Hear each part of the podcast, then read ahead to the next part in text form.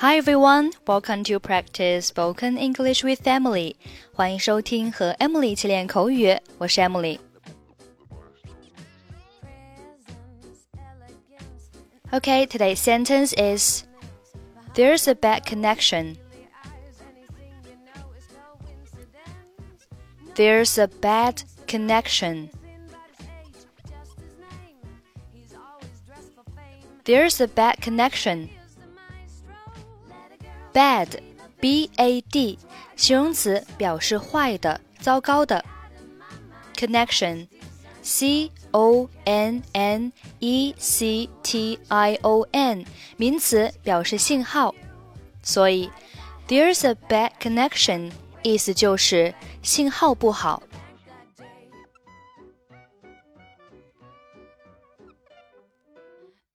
您好，我是丹尼尔，请问您是哪位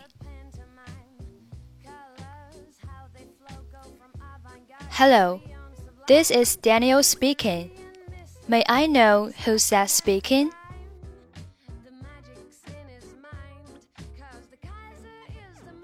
我是贝蒂，我能找马克说话吗？It's Betty. May I speak to Mark?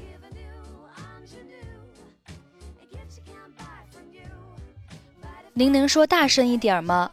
我几乎听不到您说话。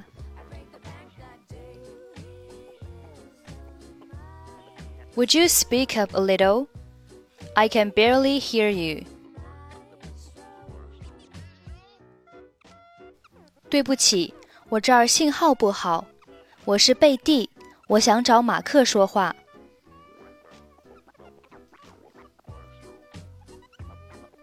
Sorry, there's a bad connection. Is Betty here?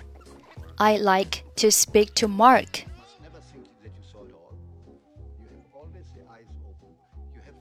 Hi, 贝蒂，我给你转一下电话。不好意思，他正在通话中，您稍等一会儿好吗？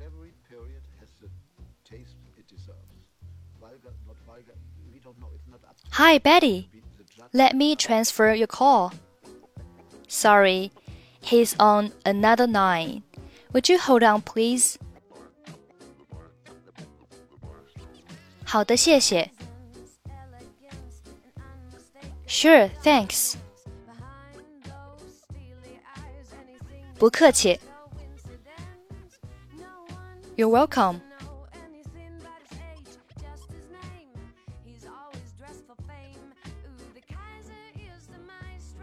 Hello.